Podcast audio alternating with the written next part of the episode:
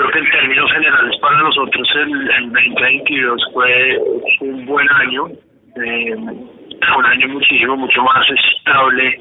en cuanto a situaciones que se presentaron o factores externos que habíamos vivido en años anteriores, ¿no? Como temas de, paros, COVID, entre otros, y fue como el primer año después de COVID que, eh, que se empezó a estabilizar. Digamos que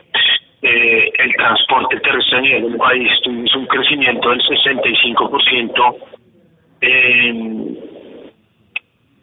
en ventas de pasajes, un 71% de crecimiento en, en, ingresos y si lo miramos en número de pasajeros, crecimos un 65%.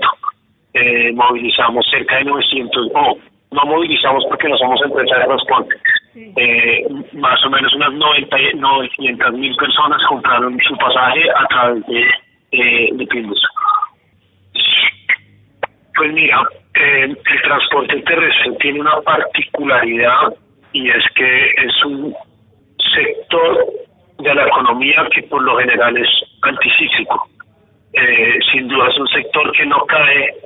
eh, o no se ha golpeado de la manera eh, que otras industrias se han visto afectadas eh, a nivel de demanda, quiero decir, porque eh,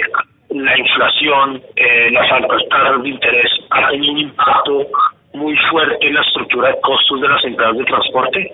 digamos que el transporte terrestre intermunicipal al final es un es un es esencial del día a día de las personas. Eh, para darte un ejemplo es si no viene el transporte urbano, eh, en las crisis la gente no deja usar Transmilenio. Eh, el transporte terrestre intermunicipal, gran parte de las personas que viajan en bus eh, lo utilizan como un medio de transporte esencial, entonces no se ve tan afectado como, como se pueden ver otras categorías. Sin duda el tema del turismo tiene un impacto a medida que se ha encarecido, digamos que eh, eh, la posibilidad de hacer viajes, pero también hay que tener en cuenta que a raíz de la situación financiera que se presentó con el caso del Viva y Ultra, eh, pues hay un número de pasajeros que migran naturalmente a utilizar otros medios de transporte y el bus se vuelve una de las alternativas principales.